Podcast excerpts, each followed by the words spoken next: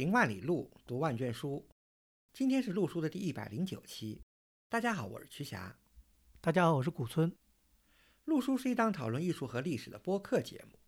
我们追求行知合一的学习体验，行路读书，知其然更知其所以然。欢迎大家订阅收听。我们诚邀您参加陆书的会员计划。您的加入能让我们行得更远，读得更多。有关会员计划的详情，请访问陆书八八点 com 斜杠 member。陆书之友微店是购买会员计划和会员通讯的主要渠道。你也可以添加陆书的微信号 artinstu 二零一八联系我们，a r t i n s i t u 二零一八，或者发邮件至陆书八八八八 at outlook 点 com。我们今天呢，这期节目呢，再聊聊一个国外的博物馆，它应该是日本最好的一座博物馆之一。嗯，还有一个不太好的一个名声，可能就是它也许可能是世界上最吝啬的博物馆之一。为什么这么说呢？因为这个博物馆基本上不太做常设展，只是偶尔露真容，拿出点东西。这个就是日本大阪市立美术馆。这古森老师总结的一点都不错，大阪市立美术馆确实是。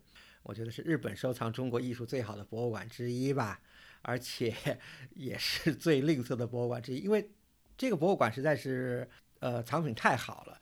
但是有可能呢，就是你去了几次，啥也没看见。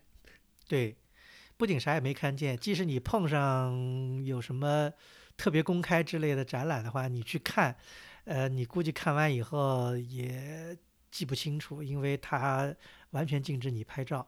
特别严格的，看的特别严那种啊，应该说真的是最 stingy 的吧？因为，嗯，东京国立起码有些可以拍照的，对吧？东京国立现在都可以拍照了呀，它就有些展品写着不许拍照。对，东京国立有些像私人 loan 的，这长期 loan 的有些个别的这个展品不给拍照，其他人都可以拍照了。京都国立也是比较 stingy 的。嗯，是不是关东和关西的区别啊？但 总的来说了，日本的博物馆都比较这个，怎么说呢？都比较规矩大了。呃，那么我们今天就讲讲大阪市立美术馆。也可能它因为是美术馆，所以它不设长展啊，这可能也是一个原因吧。这个博物馆呢，实际上呢，呃，历史还不到一百年。这个博物馆的历史呢，最早可以追溯到一九一九年。当年呢，在大阪呢，日本政府啊搞了一次陆军的特别军事演习，然后日本天皇呢为这次演习呢特别呢发了一笔这个赏金给这个大阪市，所以有人呢就提议用这笔天皇的赏金呢叫下赐金啊来建一座美术馆。后来呢，大阪市呢就同意了这项提议了，这就是大阪市立美术馆最早啊使用的一笔资金。呃，原计划说是一九二四年就开馆的。网上还成立了，就是当时的筹备委员会吧，呃，请了很多专家，比如说什么东京地市博物馆的馆长挺有名的那个人叫森林太郎，也是这个委员会的一个主要成员。当时呢，他们这个筹委会啊，就为以后的大阪市立美术馆的馆藏和陈列呢，就定下了基本原则，定了三个原则。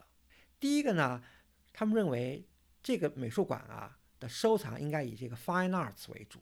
也就是我们讲的雕塑和绘画，而以这个工艺美术呢为辅。第二条原则呢，就是认为他们要在收藏和展示古美术的基础上呢，也要兼顾到这个现代美术作品。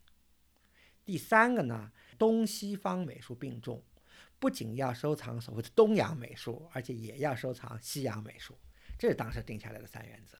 这个其实也能看出来啊，在上个世纪一二十年代，那时候日本正是这个雄心勃勃，呃，要准备脱亚入欧，所以他的好多这个，我觉得建设都是瞄准了西方的很多建设吧。因为我们也讲过，在新大陆可能比日本早个二十年，也开始建设大批的博物馆，所以有很多方面都是很像的。比方我们以前讲到。在美国的这个圣路易斯，对吧？因为接着开什么世界博览会奥运会，也是找了一个公园，完了在公园旁边建一个博物馆。对，这个模式差不多。咱们回想一下，其实东京国立也是在一个公园，上野公园，对吧？呃，大阪市立美术馆呢选址呢，一开始呢有点周折的，一度呢想选到这个大阪城附近。咱们大家知道大阪城是个古迹，没有成功。一九二一年的时候呢，当时的日本的一个名门吧，著有吉佐卫门这个人呢，就把自己在大阪天王寺茶臼山的这个宅地捐给了大阪市政府。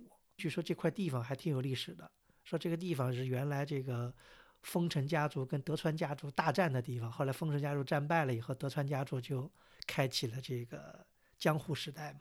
德川幕府，嗯，对，所以这个地方实际上就是现在的日本大阪叫天王寺公园这个地方，所以交通其实挺方便的。大家如果去博物馆参观，反正天王寺站下来走没几步路，嗯，就到了博物馆了，而且周围环境也不错，有天王寺公园，还有动物园，再往那个市中心走也就几步路吧。公园规模不是特别大，但是也是这个意思吧，就是公园里面有博物馆、有动物园、有各种各样的一些设施。他们当时的这个规划还是蛮西式的。住友男爵不是把自己在天王寺的茶臼山的宅地捐给市政府建博物馆吗？这个住友男爵啊，就是住友春翠嘛，就是他们家其实在京都也有一个很重要的博物馆，全屋嘛，对吧？全屋博物馆。全屋博物馆。这个我们以前节目也讲过。对，我们已经聊过了。有了地方以后呢，就开始筹建了。但是后来不巧呢，在一九二三年呢，出了个关东大地震。这个地震对日本其实影响挺大的，所以这个博物馆呢建设工作后来就延迟了。结果到二七年，馆舍才开始启动。不巧，二七年大家知道，世界经济危机了，大萧条，又遇到这个自然风灾什么的。后来一直拖延这个事情，到了一九三六年，这个博物馆呢，终究才建设完成了。完成的这个大阪市立美术馆的建筑呢，呃，应该说呢，类似于差不多同时期建成的东京国立的地冠式，但是没有东京国立这么日本，但有一些就也是个东西混杂的一个建筑，就是说它有一些日本的建筑元素，但是看起来呢，又有点像西方的当时的博物馆的一个通行，对吧？有一个这个三花向前的一个入口，而且里面呢也有柱廊，有中庭。这种样子，完了也分这个东西两侧两个 wing，这种格局啊，都是跟当时的流行的博物馆式样很像，带有一些日本的这个民族元素。但是总的来说，它建筑没有东京国立这么考究。三六年不是开馆了吗？开馆之前呢，他们就先搞了一个落成展，就叫地展。哎呦，这个名字听起来很响啊！帝国美术院美术展览会。到九月份正式开馆的时候呢，又搞了一个叫“开馆纪念明宝展览会”。大家熟悉日语的都知道，顾名思义啊，明宝展览会那肯定都是重磅的这个展品。那它展品哪里来的呢？其实呢，这个博物馆呢真是白手起家，它没有什么底子，不像东京国立啊，这个底子很厚，京都国立也是的。所以呢，在筹备开馆展的时候呢，这个美术馆啊，还有大阪市政府呢，就像关西地区的。重要藏家，大家知道，日本收藏文物的很重要的一个就是佛寺、神社，还有那些旧家和新贵各方面呢，要他们支持，就是说你们来支持我们这个开幕展，还真是得到了很多支持。这个开馆纪念名宝展呢，还办得挺成功的，而且呢，以后博物馆还成功的说服了这些支持者啊，就是把这些开幕展这些展品呢，后来就都留给了。博物馆就成为博物馆最早的一批藏品。嗯，为什么讲这个博物馆？就是因为这个博物馆里面有很好的中国的收藏。呃，那么中国收藏里面最引人注意的这部分收藏呢，实际上是绘画，可以说是这个海外博物馆收藏中国绘画最好的博物馆之一了。藏品呢，基本上来自于一个人叫阿布房次郎。这个呢，我们放到后面再来讲阿部房次郎啊和他的收藏。我们先跳过绘画，来讲别的，就是中国的古代雕塑。那曲江，你知道吗？就是在大疫情之前吧，二零一九年，二零一九年那时候，大阪市立美术馆就举办了一个有关佛教造像的一个大展。呃，我正好赶上呢，也去看了这个展览。但是非常遗憾的，就这个展览呢，也是不让拍照。虽然有很多的东西不错，而且它是按年代来的，从早到晚，按照时代洋洋洒洒的弄了五六个展厅，算是一个特别重要的一个大展。呃，真的非常羡慕古村老师啊，因为展厅里不让拍照嘛，所以展览的图录呢就显得特别重要。古村老师说的这个展览呢，就是二零一九年十月份大阪市立美术馆策划的一个雕塑方面，尤其是佛教雕塑方面的一个特别展览。展览的名字就叫呃中国日本佛像展。这个展览呢，我也没有机会去现场看啊，但是看过相关资料，对展览的内容呢还是有一点了解的。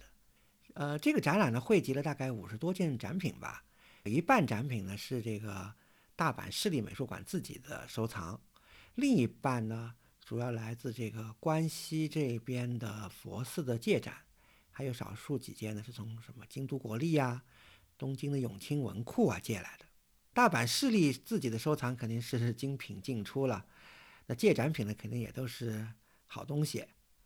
作为展览的特别公开呢，这个美术馆还从京都泉涌寺把那件很有名的南宋木雕观音，也就是呃俗称的那件杨贵妃观音像呢，接到美术馆来展了一个礼拜。这种规模和质量的展览，大概也就十年一遇吧，可遇不可求啊。古东老师，你一定在那个展厅里看到大阪市立馆藏标志性的那尊北魏坐佛吧？也就是有天安年号那尊。对，他就他放在第一展厅的。天安是北魏献文帝的第二个年号，献文帝就是那个孝文帝的父亲嘛。天安元年就是四百六十六，那个云冈石窟、昙曜五窟不就是四六零开凿的吗？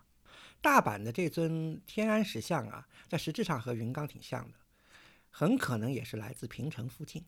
我们会把这尊像的照片啊放在会员通讯里。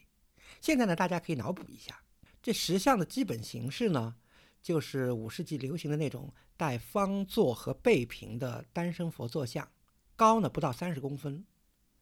造像的风格呢，和云冈第一期呢也是非常像的。那个方座的正面啊。和两个侧面呢，浮雕香炉啊、双狮啊，还有穿着鲜卑人服饰的那个供养人。背面呢，刻的是相名，相名写的是天安元年四月八日，冯寿寿敬造供养时。这个冯寿寿啊，听起来像一个女性的名字啊，但是也不一定。它和文明冯太后有没有什么关系呢？我觉得呢，可能性挺大的。除了有明确的纪年以外呢，这个造像的另外一个特别之处，就是在造像背屏的反面啊，又浮雕了一尊坐佛。正面呢类似于圆雕，背面呢是浅浮雕。背面的佛像的头部呢是残尸了，但是这个佛像呢是一个夫坐结禅定印的这么个形象。我个人认为呢，有可能是米勒。这种双佛的造像形式啊。其实，在六世纪上半叶应该是更加流行的，但现在我们看到，早在四百六十六年就出现了，这个真的是一个一件非常重要的早期物证啊。当然了，这件天安元年造像呢，就是来自所谓的山口收藏。山口收藏呢，是大阪市立美术馆，包括中国佛教造像在内，中国古代青铜器、中国古陶瓷的一个重要构成。下面呢。我们就把山口收藏呢简单介绍一下。嗯，山口这个人呢，叫山口千四郎，是关西地区的一个银行家，就是关西信托社，也就是关西银行的社长。这个人呢，主要是在大正以及昭和的初期，也就是一九一零二零年的这段时间呢，收藏的中国艺术品。他的收藏眼光呢，还是挺独到的。我们就先说说他收藏的佛教造像啊，大部分都是北朝的佛像。而且还主要是北魏的，这个就可以看出他对中国高古佛像的一个审美偏爱。单体的造像之外呢，他还收藏了一些造像碑啊，以及石窟寺里盗凿下来的那些浮雕。比如刚才我们举的那个天安元年冯寿寿的造像的例子啊，比较值得注意的山口藏品里还有一块来自龙门石窟古阳洞的浮雕，是一块永平四年。安定王元谢造像龛的一个部分，这里面呢包括呃礼佛的这个队列呀，还有永平四年，也就是五百一十一年造像像名的前半段年号都在里头。那大家知道啊，元谢造像呢在古阳洞里有三块，其中呢五百零七年那块呢是最著名的，是龙门二十品之一了。五幺幺这件呢虽然不是龙门二十品啊，但是也非常重要。而且早期的拓片呢都是完整的。我们现在估计啊，原石应该是在民国初年被盗走的。除了这件山口藏品里从石窟寺里偷出来的，还有两件，一定要提一下。一件呢是天龙山第三窟东魏窟的浮雕维摩诘。以前我们讲过，就是哈佛那件，就是第二窟的那个维摩诘的浮雕，名气更大。但是呢，大阪这件是被割得方方正正的一块，有半米高，就是完全按照那个维摩诘做的那个杖形龛的大小整体切下来的。而且呢，这件维摩诘呢，大阪美术馆基本上不拿出来展，古松老师看的那个特展也没拿出来，出版发表也不太多，所以知道的人也不多。还有一件呢，就是大名鼎鼎的北响堂山南洞的一件比丘坐像，也有半米高。这件呢，那年二零一九是拿出来展览的。对，刚才曲霞讲到的呢是古代石佛的收藏，其实山口还收藏了这个青铜器、陶瓷器。没错，山口收藏呢，就是在一九七零年代末啊，被大阪市立美术馆整体买下来的。当时入藏的石佛。呃，其实不应该叫石佛，因为佛像之外，它还包括了一些比较有意思的道教造像。反正这一部分呢，有一百二十五件，还有五十八件青铜器和二十九件陶瓷器。呃，我们前面不是说过山口这个人的审美趣味比较特别的吗？这些呢，也反映在他收藏的那些青铜器和陶瓷器上面。比如说，他收藏的青铜器啊，就不是当时市场上最追捧的那些，就是三代礼器的那些主流品种，都是些呃小件，什么铜镜啊、带钩啊、香炉啊、车马器啊等等。虽然是小件啊，但是这些器物在器型和纹饰上都挺有特点的。而且呢，其中有一部分啊，从风格上看，甚至可以归到什么三星堆啊、金沙那一类，就是西南地区出的。现在看来啊，学术价值啊是非常高的。陶瓷器呢也挺类似的，也都是山口自己比较喜欢的那种，就是像唐代的单色釉啊，明代的青花也有一些。总的来说呢，都是那些比较简约呀、朴素的那类。嗯，呃，我们回过头来继续讲讲大阪市立美术馆的佛教造像啊。山口藏品之外呢，还有所谓的小野藏品。这个小野呢叫小野顺造，嗯，是关西地区的一个新贵。是制药业的大拿，小野药品工业株式会社的社长。他收藏的都是石窟寺里被盗凿下来的佛头。小野的年纪比山口小，还小挺多的。他是大正时代出生的人，所以他买的这些佛头啊，基本上都是一九五零年代以后才陆陆续续买的。其实讲到这里也挺遗憾的，因为如果第二次世界大战以后各方面能够认真清算日本的战争罪行啊。许多这种性质的被盗凿的文物都是可以拿回来的。我们看看小野都买了些什么：有天龙山第八窟的大佛头，有龙门石窟净善寺主尊的大佛头，这个佛头有近六十公分高，是龙门堂窟里早期的一件精品啊，表情特别恬静自然。还有龙门石窟奉仙寺这个两臂立佛的一件佛头，就和上博藏的那件呃很像，差不多。反正龙门石窟就是重灾区，而且日本人特别喜欢买龙门的东西。被盗凿的精品啊，大部分都流入了日本。而且这儿一定要提一下，龙门造像在大阪市立藏的最重要的一件，不是小野藏品，也不是山口藏品，是一个叫江口治郎的人捐赠的。这一件就是宾阳中洞南壁大胁侍菩萨的手机，光头像就有近一米高啊。这尊像是二零一九年特展时候拿出来的，古松老师一定有印象。因为这个呢，可以回忆一下我们在去年的讲龙门石窟的那一期里面，其实我们有新旧有照片的对比，可以看出弗利尔那时候去龙门石窟那时候的这个冰洋中洞里面那个菩萨头像，跟后来现在我们所看到的这个景象。大阪市立美术馆和除此以外，好像还有些什么拓片之类的，对吧？对。大阪市立收藏的金石拓片呢，数量是不少的，主要是汉代到唐代的碑刻，有四百五十多件，是一个叫冈村商时的人捐赠的。冈村商时啊，有个号叫尸骨斋，从这个唐号里，我们就可以想见这个人啊，他的兴趣爱好啊。古松老师，你记得那个二零一九年佛像特别展里有一张很大的那个拓片吗？这个拓片的内容就是我们以前节目里聊过的宝山灵泉寺大柱圣石窟里那些罗汉像，或者其实更准确的说是那些祖师像吧。日本人把它取了个名字叫《传法圣师图》。这张拓片就是啊石谷斋收藏的。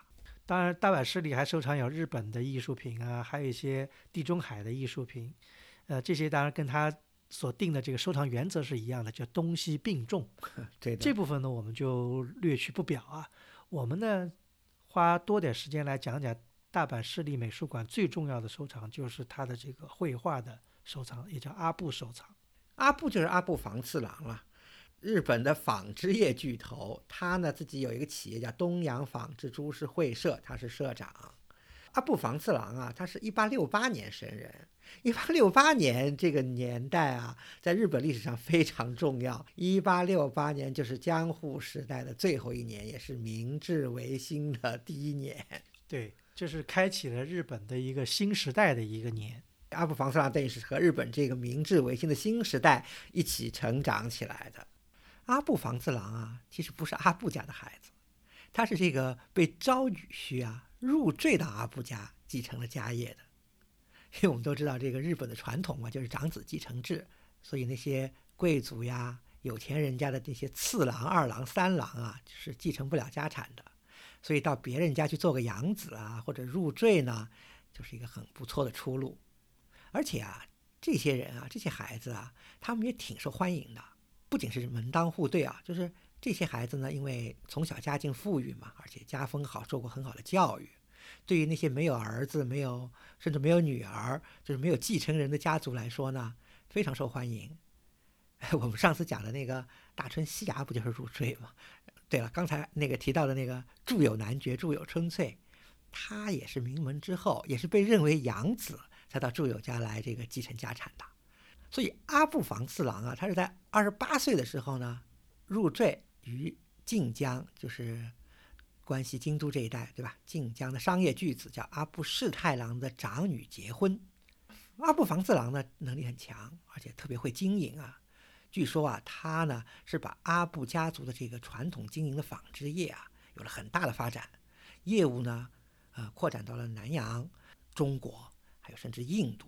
说第一次世界大战的时候啊，是大发战争财啊。说他承包了许多欧洲国家的那个军需的布匹嘛，获得暴利。一跃成为这个关西地区数得上的大资本家。据说啊，到一九三零年代的时候，是阿布家的纺织厂纺织业达到鼎盛的时候。说他们家的这个棉纺厂的这个纺定数量啊，已经占到了日本纺定数量总数的一半以上。嗯，因为这个纺织业这个工业啊，当时是日本是在全世界占有非常大的份额，而且那时候他们还在。中国，尤其在上海地区啊，投资办了很多的这个棉纺厂。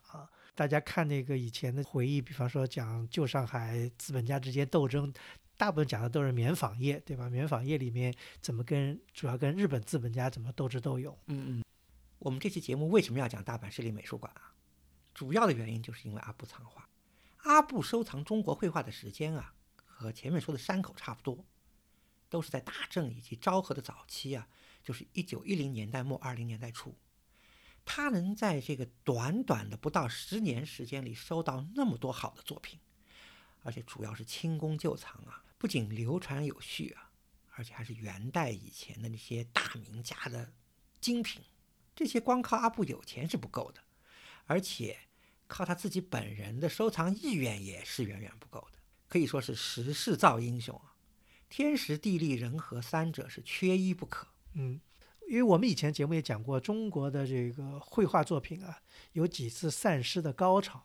那么其中，我觉得在阿布年代，也就是在上世纪的二十年代左右吧，那也是一次高潮。那古村老师说的这个呢，就是所谓的天时啊。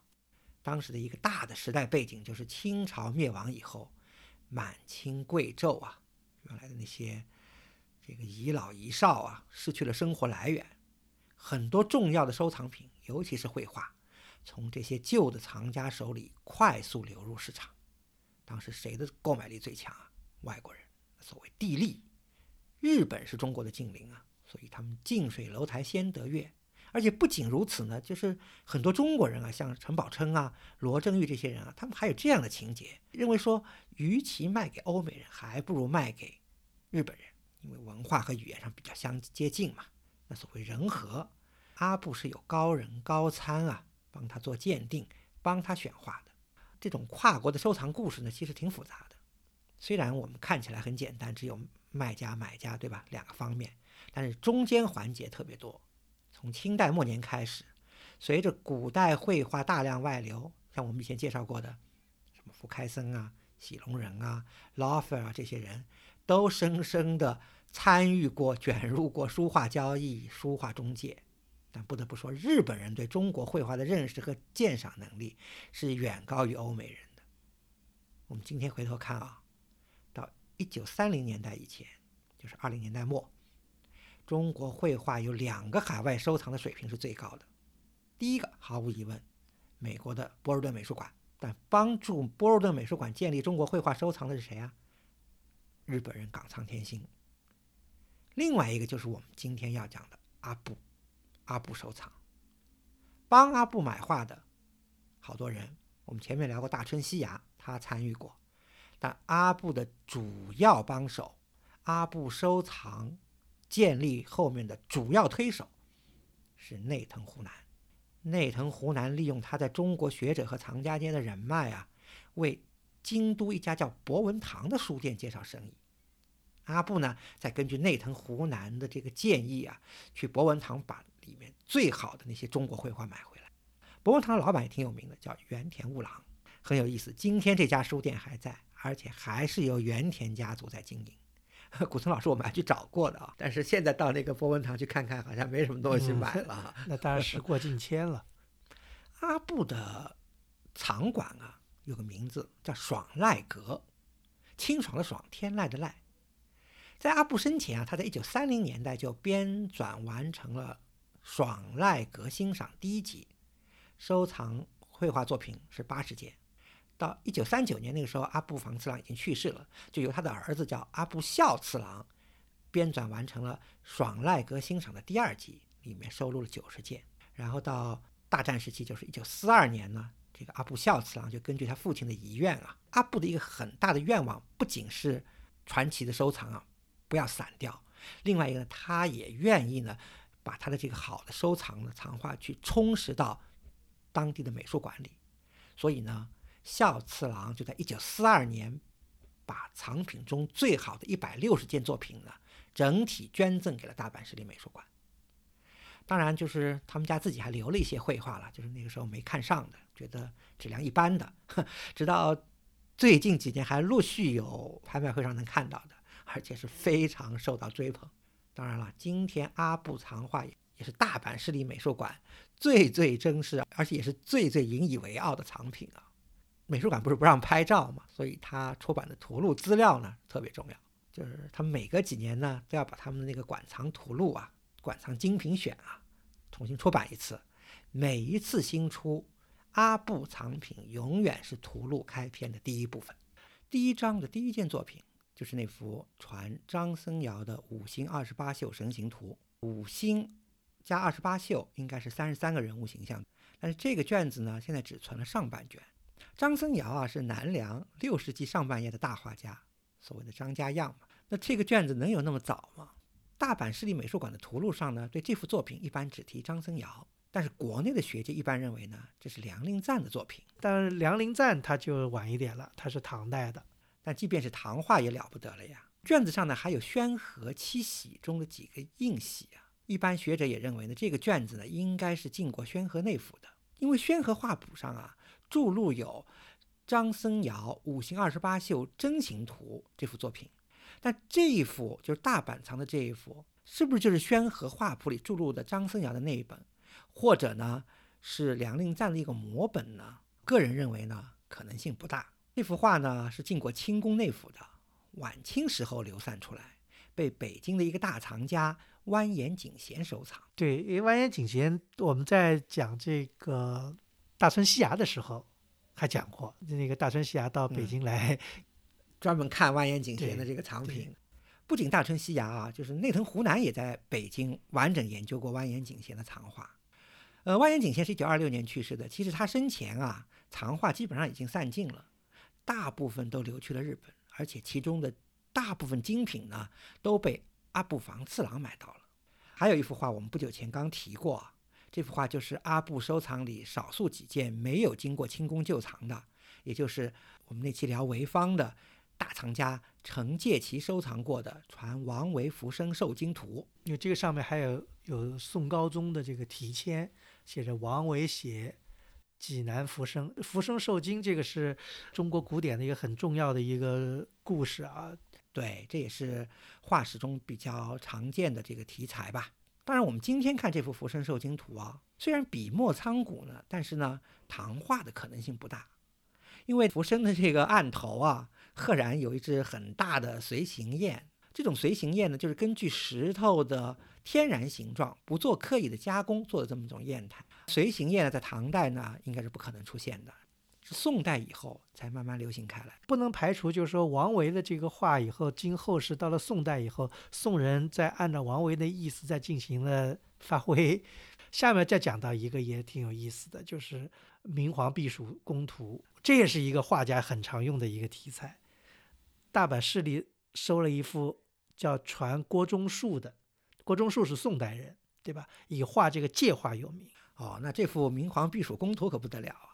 喜欢建筑、喜欢界画的朋友一定不能错过了。呃，我自己曾经找过高清图片啊，仔细研究过图中的那个宫殿，但是呢，还没有机会看到过真迹啊。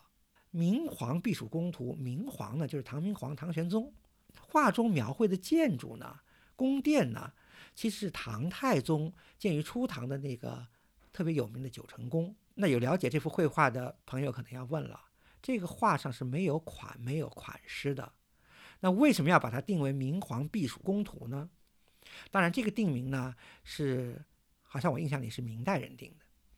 我觉得啊，可能其中有两个原因，一个呢就是画里的建筑形式啊和魏征的那个九成宫李全明里描写的宫殿特别像，还有一个原因呢，可能就像古村老师刚才说的，这也是一个非常常见的题材，就是说至少在明代的时候啊，流传的各种本子还很多。大家一看这幅画呢，就知道是什么内容。那至于说画家到底是不是郭忠树呢？我个人觉得这个不用当真啊。我个人认为呢，这是元代人画的一幅界画，也反映了元代界画的水平。那当然水平是相当高的。但是不管是不是郭忠树的作品，但这幅作品呢，的确是一幅非常质量高的，就是尤其是以描写建筑为主的。一幅绘画作品，所以大家一般都认为它应该是宋元界画作品里面的代表作。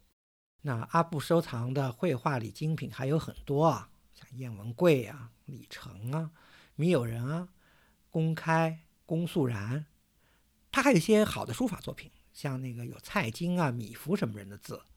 当然，语音节目里我们讲这些作品很难嘛，所以我们争取多找些高质量的图片放在会员通讯里吧。我们下面呢，想用一些时间呢，来讲一讲阿部房次郎的这个收藏顾问内藤湖南。因为内藤湖南这个人，大家如果熟悉日本近代的这个汉学研究跟汉学家里面，他是一个泰斗级的人物。内藤湖南，湖南并不是他的名字，他的名字呢叫虎次郎，大家阿部房次郎一样，日本秋田县人，出生在一个武士家庭。因为他们家呢是在日本本州有一个大湖叫石河田湖的南边，所以呢，他呢给自己起了个号叫湖南，当然有点跟中国一样的，就是以号行不以名行。就后来人家呢就以内藤湖南呢这个名字呢为人所知。他呢完全是小时候受的是旧式教育，他五岁的时候呢，父亲也教他读四书五经。到了十几十三岁的时候呢，又开始做汉诗。他的古文功底，就我讲的古文，就是中国的古典文学的功底呢，应该是相当了得的。因为他基本上是按照中国古代的这种传统的这种教育方法来的。呃，他后来呢，进入了这个师范学校学习，只读了两年的师范，二十岁毕业。这个呢，就是他的所有的学历。所以，他比起其他的这个大的学者来说，他的学历看起来并不是。非常的显赫哈，嗯，没有受过什么特别的科班的训练，他只是个师范生，但是他的经历，他的个人的从小的汉学修养和他自己的敏锐的观察力跟他的学习能力呢，使得他还是脱颖而出，成为日本近代史上一个对中国非常富有研究的一个泰斗式的人物。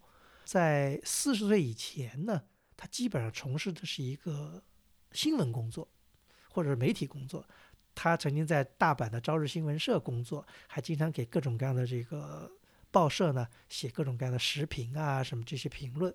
他的生存年生卒年代也很有意思。刚才瞿家讲到，日本的一八六八年是一个划时代的，因为一八六八年是明治元年，开始了明治维新。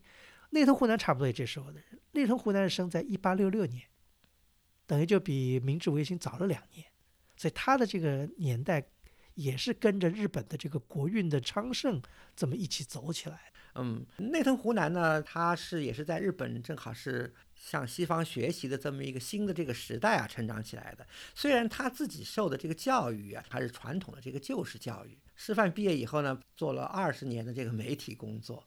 我们今天读这个内藤湖南的一些，就是他自己的一些呃文章啊，有个很深的感觉，就是内藤湖南啊，他的这个文笔是相当漂亮的。第二个呢，对中国这个历史研究啊有自己的造诣。正因为他前面这两个特长呢，到了这个四十岁的时候，一九零六年的时候呢，京都帝国大学的文科大学成立，所以把内藤湖南聘请为大学的这个讲师。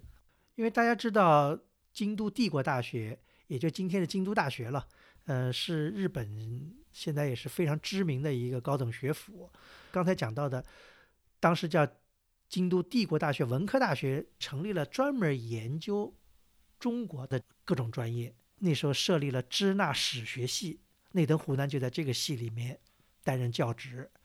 因为他后来呢，又在一九一零年。获得了文学博士，当然这个文学博士我估计有名誉性质啊。不管怎么样，他在支那史学系呢担任了教授的职务。跟他同一时期担任教授职务的这个系的，还有一个非常有名的一个日本学者，就是桑原智藏。京都帝国大学还设立了考古学系，这里面有一个学者呢，就是滨田耕作，大名鼎鼎的学者。所以说，内藤湖南呢，在学术上的建树呢。是跟所谓的中国学里面的京都学派有很大的关系。我们概括一下，他学术上的有些什么样的建树呢？他根据他自己的从小的经历，因为他对汉学的这个功力什么的，他认为呢，中国呢还是东洋文明的主要的载体。第二呢，他认为呢，治学的方法呢是要以正式主义的这种方法。我们讲的这两点，其实让我们想到他跟。当时同一时期的另外一个学者叫大村西牙，是见解非常相同的。因为这里面呀还涉及到一个脱亚入欧学说跟这个新亚学说的一个斗争。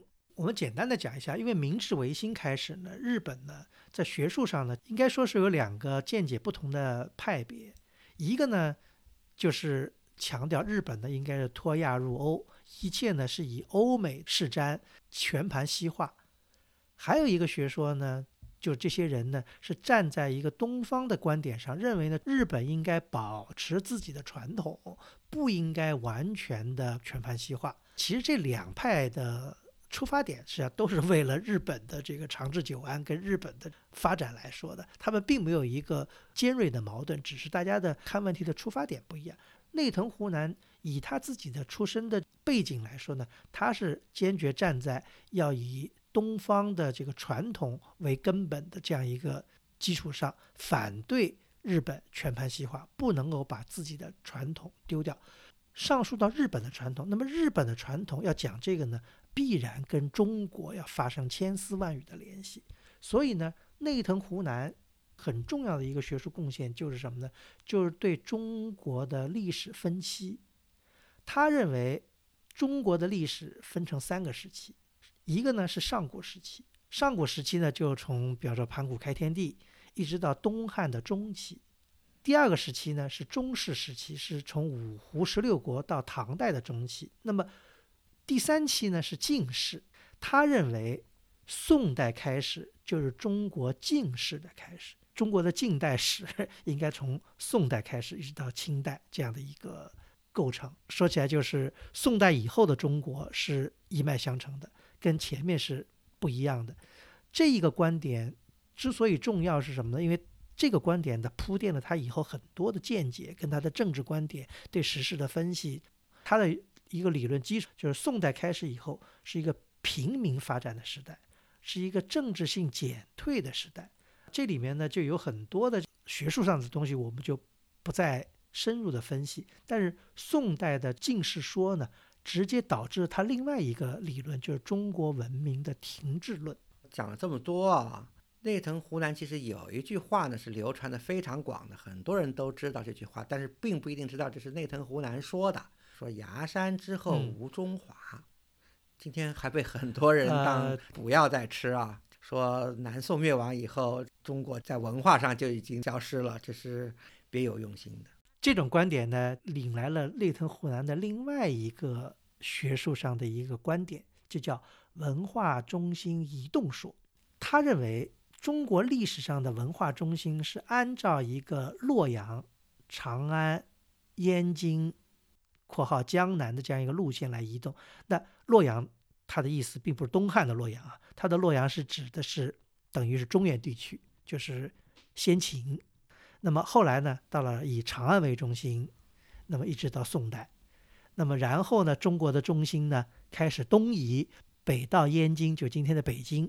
南呢，就到了今天的江南地区。那时候就等于文化中心跟政治中心呢有分开，这就是他的理论来了。他说，文化中心成立以后，一方面由于自身的积淀的过多，容易产生种种的颓势。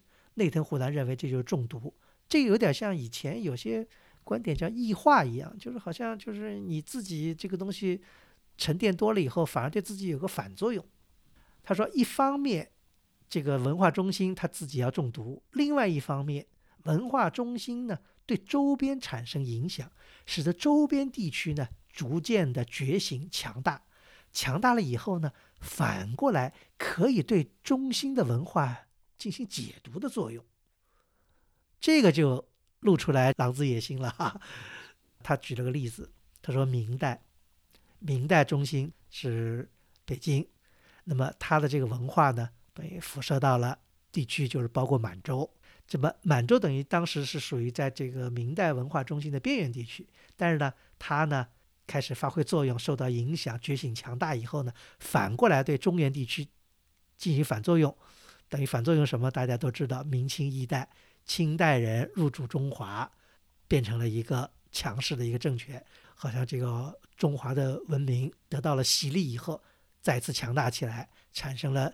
康乾盛世这样的一个情况，清代作为中心以后，它又要衰落。这时候影响到了哪个边远地区了呢？就说日本。日本原来属于偏远的地方，但是日本受到了华夏的影响以后，逐渐的觉醒强大。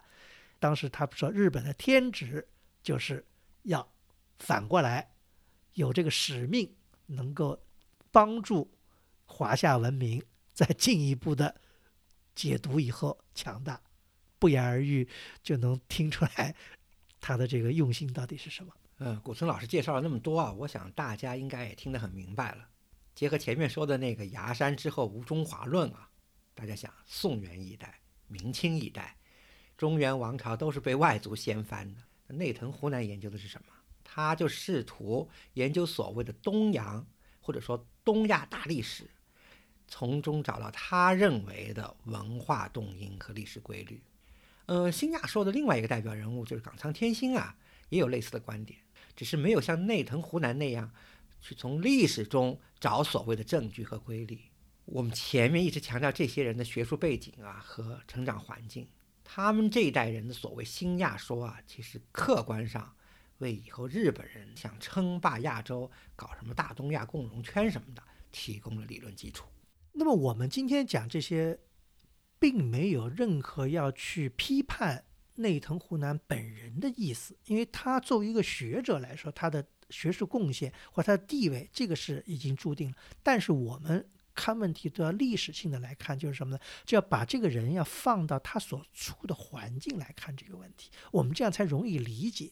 因为内藤湖南他毕竟他是一个深受中国文化影响的日本人。内藤湖南他在有生之年，从一八九九年开始到他去世前一年一九三三年，这三十多年来了十次中国。应该说是在同时代的日本人里面，对中国是非常了解的。他也给我们留下了很多的中国的游记什么。待会儿我们也跟大家分享一些日藤湖南的游记，很有意思。为什么呢？从那个时代的日本人的眼睛里，我们也能看出中国当时的景象和日本人跟中国人之间的关系。因为在中国人跟外国的交往中，应该说中国人跟日本人的交往是最密切的。虽然中日之间有过甲午战争，但是呢，包括李鸿章在内的很多人跟日本还是有非常千丝万缕的联系，甚至于包括孙中山也跟日本有很多的联系在里面。所以日本对中国的影响应该是不可忽视的，因为它毕竟近嘛。康梁变法失败了以后，能逃的地方也是日本，对不对？很多革命党人也寄居在日本。包括秋瑾也好啊，章太炎也好，这些人全都在日本居住过或者学习过。那内藤湖南呢，在里面其实扮演了一个非常重要的一个角色，因为他实际上跟中国的当时的很多上层社会的人，包括像严复、张元济，张元济大家知道是商务印书馆的这个发起人之一，当时都是中国知识界的头面人物，他们都有很多的交往。所以说，内藤湖南呢。他对中国是非常了解的，用现在的话说，就是一个叫知华派吧。我们重点讲一下内藤湖南，比方他在一八九九年第一次到中国，他第一次到中国有点传奇的，因为他第一次到中国的一个由头就是，他那一年前面他的住宅遭到了一次火灾，上万册图书付之一炬，所以他心情特别不好。他的朋友为了缓解他的心情，就是说呃凑钱也支持他呢到中国来散散心，因为他也想到中国来。所以呢，一八九九年等于他三十多一点的时候呢，他第一次到中国，是从神户坐船到了烟台，从烟台上岸，也不上岸，就他烟台周转了一下，又坐船从烟台呢再到天津，从天津呢当然直接到北京，北京呢转了一圈以后呢，从天津再坐船到上海、杭州、苏州转了一圈，再从上海再坐船顺流长江而上，到了武汉，再坐长江。顺流而下又到南京，从南京完了再从上海再回的日本。他写了一本游记，叫做《燕山楚水》，一听就知道燕山就是指北京，楚水就是指武汉。呃，书并不厚，但是呢，它里面的一些游记记的一些内容啊，特别有意思。我觉得就是说跟大家分享一下，能看出就是他当时眼中的中国，或者他认为的这个样子，跟现在有什么区别没有啊？读一些啊，他到北京去，他说北京啊。摊钱是名胜守卫的常例，但是他说没有任何一个地方像北京国子监孔庙的守卫这么过分的。他说国子监平时的门常常开着，但是守卫一旦看见外国人的身影，他立刻就把门关上。说要去游览的人呢，必须要在门缝里把这个银元塞进去，请求守卫开门。守卫呢还跟你讨价还价，不轻易把门开开。即使开开以后。跑到了孔庙的前面呢，还会问你要钱，所以这游客呢，大抵总要再拿手里的这个这个手杖啊，就当时他们学西方人嘛，弄个弄个手杖，啊强迫他们离开，他们才会走。就在描写这个当时北京这些名胜的看门人。呃，古村老师读到这里是不是有代入感了？但大家要知道，内藤湖南记录的是一八九九年的北京啊，就是天子脚下。国子监孔庙，那应该是最斯文在兹的地方啊。这个就是当时的实际情况。不过内藤湖南在他的游记里啊，这种对中国人嘲笑、鄙视，甚至不屑一顾的描写比比皆是，而且完全不加隐晦。有一段我印象很深啊，就是他说他从杭州去苏州啊，坐运河的火轮，一晚上的航程。我小时候苏杭之间还是这么交通的。当时啊，头等舱有四个铺，已经全满了。他是应家的铺。内藤湖南是这么说的：“他说啊，平时和中国人擦肩而过的时候，连衣服袖子的接触都使我心中不快。现在要挤到他们中间去睡觉，让我感到很窝囊。这个呢，我们要可以思想一下，为什么这么说呢？其实这是一个非常普遍的现象，因为内藤湖南也好，或者其他不管是日本还是西方的呃汉学家，他们研究中国，并不代表他们有像白求恩一样对中国人民的友好感情，这是完全不一样的。他们所研究的中国是书本上的经典的历史上的中国。是，比方说孔子时期的中国，是汉唐时期的中国，或者甚至是唐宋时期中国。所以崖山之后无中国，对他们来说，就是说他们认为那以前的中国是他们向往的，是他们憧憬的。所以他们到一个地方，他们想到，哎，这个地方苏轼来过，或者怎么样，他们觉得是非常令人肃然起敬的一个地方。但是他们对当时的中国，当时的中国人。他们是完全是一种非常不屑的。这里边讲过一个很有意思的啊，他说体面的意义。日本在北京的公使馆的门卫中，有五品官的老爷，也有以五块钱的薪水教日本人说中国话的皇亲贵胄。他说面子跟体面的意义，不能在现在的这些中国人里面去讨论，所以可想而知呢。他们对中国的当时的这积贫积弱，当然这也是个现实啊。的中国呢是是何等的一种蔑视，但是呢，有一点也能看出，他们对中华大地，他们对中国广袤的土地跟中国的灿烂的文化跟历史呢，他们还是怀有情不自禁的好感。比方说，他跟着一些人。来到了北京以后呢，原来是想在长城上去过中秋节赏月，结果呢，因为一些事情的原因呢，他没有办法去长城赏月。后来呢，他就跟一些日本人一起呢，到了当时的这个东交民巷旁边的崇文门，上了崇文门的北京城墙。因为这段城墙实际上应该说还是 今天残存的一段北京城墙里面唯一的一段啊，说是在北京崇文门东边。第五个马面上，他们上去了以后，坐在那里，看着远处护城河呢，映着月光，远处呢有这个人家的灯火稀疏，护城河边呢有三三两两中国人还在哼着曲子。他说看见了都城这样的这种风景无限的凄凉。他说我呢，不仅呢流下了热泪，就是他有中国古代文人一种就是伤风感月的这样的一种。情怀在里面，这也是我觉得他对于传统中国的一种留恋的一种反应吧。呃，讲了内藤湖南这么多啊，现在拉回到这次节目的主题，我们呢是从大阪市立美术馆的中国收藏讲起的，介绍了阿部房次郎特别传奇的中国绘画收藏，也讲到了阿部的收藏顾问内藤湖南。其实啊，内藤湖南之所以有能力鉴赏中国的古代绘画，以后能成为阿部的收藏顾问。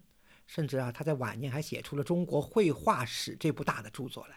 嗯，这部书后来是到他去世以后才正式出版的。一八九九年的这次中国之行特别重要。内藤呢，他受的是传统的旧式教育，对中国的书画艺术是有所了解的。但是啊，之前呢，日本人对中国古代绘画的了解是有局限、有偏差的。简单说啊，就是历史上。中国传入日本的绘画都只集中在呃中国绘画的某一类，比如说宋元日本所谓的古渡时期，主要通过僧人传过去的佛画；以后明清之际呢，也主要通过商人传过去的那些文人画。日本人哪里见过那些被皇家内府收藏、被历代藏家重视的那些传世绘画中真正的精品？内藤湖南一八九九年的中国之行可以说是大开眼界。这里头有一个背景啊。就是甲午战争以后，日本人在中国的地位骤然被拔高。内藤湖南来中国，他由此也得以结识结交了当时中国政界、学术界、收藏界的头面人物，一些名人。他看到了以前想也想不到的那些名家名作。其实从清代末年开始啊，从这次以后啊，内藤湖南就帮着罗振玉在关西卖画了。以后的博文堂。阿部房次郎都是这种书画交易啊，就是愈演愈烈，规模越来越大的结果。呃内藤湖南是个有意思的话题啊这个古特老师以后我们有机会还可以再聊。好的我们今天的这期节目呢就到此结束感谢大家的收听我们下期再见。